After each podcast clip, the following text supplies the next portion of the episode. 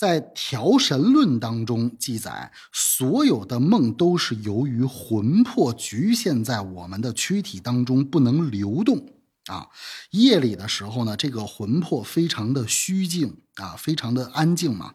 啊，这个时候呢，呃，有神明啊，将会通过梦境来告诉我们将来要发生的吉凶啊。那么这种啊，也有可能会产生啊梦境啊。如果呢，你的梦境是有对未来预示作用的话呢？啊，这个一般呃有一个讲究，就是说你前半夜梦到的梦啊，如果有预示作用的话，一般应验的时间会比较远啊。如果你后半夜就是离你醒来越近做的那个梦呢，一般应验的时间会比较近。啊，这个是调神论当中关于梦境啊，这个对未来的这个启示作用啊，有这样的一个分析。那么佛教经典当中啊，也对梦境啊有过一些注解和分析啊。那么佛教呢认为，分析梦境的话，可以用四种方法来分析啊。第一种呢，就是通过自己的无名和习气。啊，来分析梦境啊，什么叫无名和习气呢？就是说，我们所有的人能够化生到这个世界上，得到一个有形的身体，都是由于无名啊所显现的这个身体啊。所以呢，这个佛教认为说，呃，把无名断掉以后。啊，那就是佛的境界，或者是菩萨的境界了。所以《心经》当中说无无明。那那如果你能断掉无明的话呢，那你就说你也可以这个成就这个红光身啊，或者是佛光身，那你也就没有这个现在的这个呃四大组合成的这个身体了。所以呢，我们的身体都是由无名化现出来的这样的一个身体。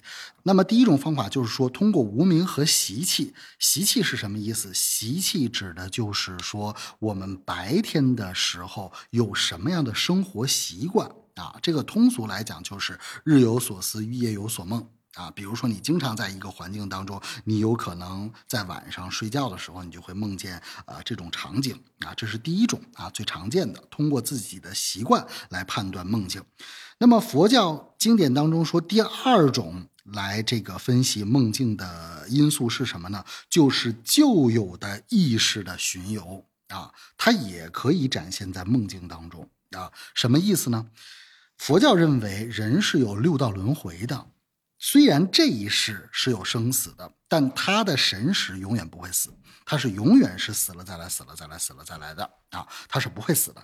因此呢，你有过去式，也有过去式的过去式啊，就是前两世、前三世或者前边的无量世。那么有的时候呢，就有意识的巡游，指的就是说你可能会梦见你前世或者前前世的这种啊场景啊。这就叫旧有意识的巡游啊，这是第二种分析梦境的这种方法。第三种呢，是通过四大的衰和盛啊来分析你的这个梦境。那么佛教认为人的四大就是地水火风四大。地呢，代表的就是呃骨骼啊，呃水呢，代表就是人身体里的水气和液体啊，比如说血液啊，这就是水啊。火呢，代表的就是温度，然后气呢，代表的就是人身体里的这个气息。可以通过四大的这个状态来分析这个梦境，这是第三种。第四个呢，就是通过善恶的预兆。啊，来分析你的梦境，比如说，有的人他白天的时候喜欢杀生啊，那他可能有可能在梦里边啊就会梦见杀戮啊，或者是梦见呃，再说的这个悬一点啊，假如说在古代的时候啊，这个有有的人杀了人了，他有可能晚上就会梦见这个冤魂来索命啊，这就是恶的一种显现。啊，那么如果你白天的时候经常喜欢做善事儿啊，比如说放生啊，或者是助人为乐呀这种事儿啊，你晚上有可能做梦的时候啊，就会显现出很美好的这种梦境啊。所以这是佛教来判断梦境的四种方法啊。那么心绪当中啊也说了，说如果在古代的时候诸侯啊，或者是当官的这这种贵族啊，如果做了噩梦的话，这个就预示说一个人的德行不够，就要修德啊。如果是一个给人家治病的医生做了噩梦的话啊，就说明自己的这个福德啊不太够，所以这个时候呢，就要自己啊修正自己的这个身体啊，这样的话呢，灾祸自己就会消失了啊。那么在我们中国的传统文化当中，有关于梦境的公案有很多很多。那我们在这儿呢，就给大家分享几个啊。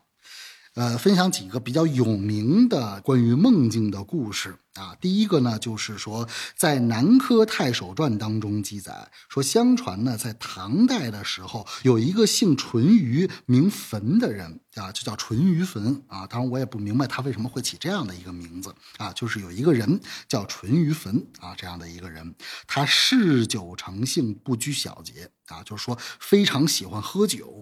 啊，那么这一天呢，恰巧是他的生日啊，他就在他们家门口的这个大槐树下摆宴，把他的这些朋友啊都请来陪他一起饮酒作乐啊，给他过生日啊。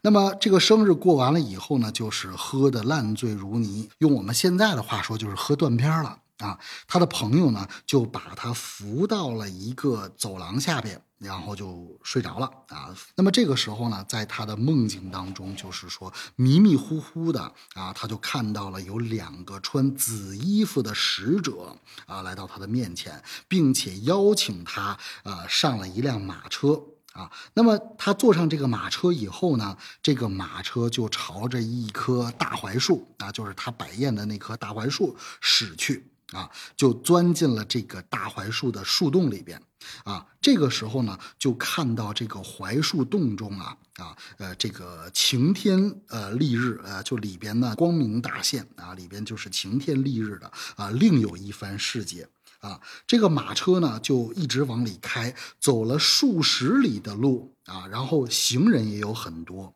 啊，叫不绝于途啊，这个景色呢也是非常的繁华。啊，这个时候呢，前方呢突然就看到了有一扇大红色的朱门啊，这个朱门上呢悬着一块金匾，这个匾上就写着“大淮安国”啊，就是一个国家的一个名字啊。这个时候呢，这个大淮安国的这个丞相啊就出门来迎接他。并且告诉这个呃淳于坟啊，说我们的国君愿意将啊我们本国的公主啊许配给您啊，并且招您为我们这个大淮安国的驸马。淳于坟呢就十分的惶恐啊，但是呢不知不觉的，好像很快的就顺理成章的和这个大淮安国的这个金枝公主啊就完婚了，并且呢被这个。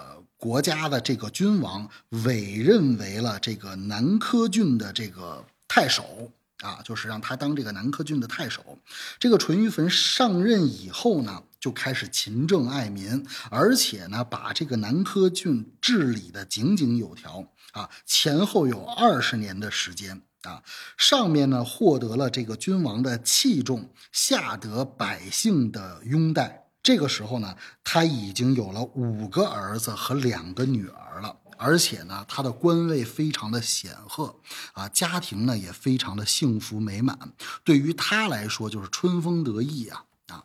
但是就在这个时候啊，有一个国叫谭罗国啊，这个谭罗国呢就突然对这个大淮安国发起了战争的入侵啊，这个淳于棼呢就率兵抗敌。啊，但是呢，屡战屡败啊。这个金枝公主呢，就他的老婆啊，也在这个时候呢，不幸就病逝了啊。这个淳于棼呢，就是连遭不测。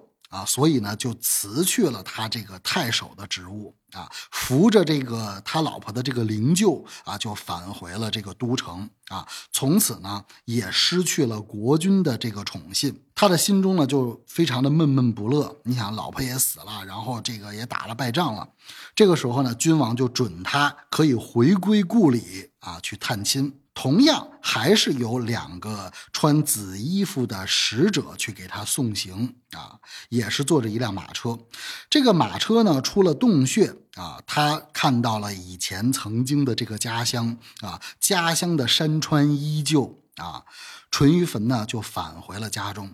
这个时候呢，他突然看到自己的身子睡在他们家的走廊的下边啊，突然就一惊啊，这一下啊，他就从梦里边醒了过来啊，然后看到眼前的仆人正在打扫院子啊，然后他的当时扶他到廊下的那两个朋友啊，在旁边洗着脚啊，然后落日余晖还留在他家院落的这个墙上。啊，而他在梦中的这个经历，就好像整整的过了一辈子啊。这个淳于棼呢，醒后就把他所经历的这个梦境告诉给了身边的众人啊。所有听到他梦境的这些人呢，也都感到了十分惊奇啊，然后就一起陪他走到了这个大槐树的下边。啊，然后果然就在这个呃大槐树的下边发现了一个很大很大的蚂蚁洞啊，并且呢旁边还有孔道啊，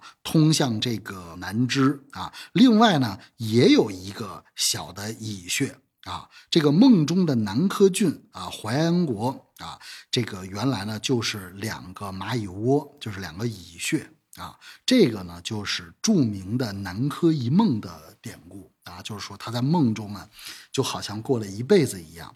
所以说呢，这个说明了一个什么样的问题呢？就是我们在梦境当中所感知到、所觉受到的时间，往往和现实是不对等的啊。这个大家可能都呃深有体会。